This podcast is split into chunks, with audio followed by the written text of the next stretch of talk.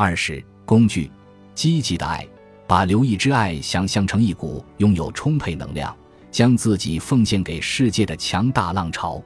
尽管它时时刻刻围绕着你，但只有当你自己也处于付出的状态时，你才能察觉它。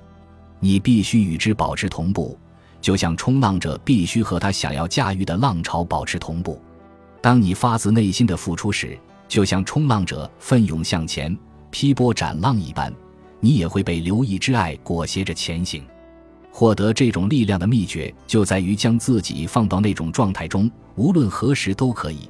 特别是当你感到非常受伤或愤怒，认为自己不可能进入那种状态时，在那些时刻，你不能被动地等待某样事物去打开你的心扉，就像我在五岁时遇到的那只小狗一样。当有人让你受委屈时，你必须有意识的努力去爱，尽管大多数人都会觉得这有些不合常理。我们像孩子一样期待爱来的毫不费力，但精神成熟的其中一个标志就是理解要付出才能换回真正的爱。对大多数人来说，在爱这件事上下功夫是不太自然的，所以我们需要一项工具。这项工具被称为积极的爱，因为它将爱和主动付出结合了起来。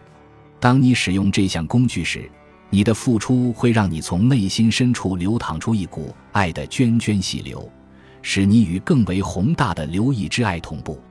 当有人煽动、激怒或者挑衅你进入迷宫时，你应该使用积极的爱，这是一种汲取留意之爱的可靠方式。这样，你就有力量让自己在任何情况下逃离迷宫。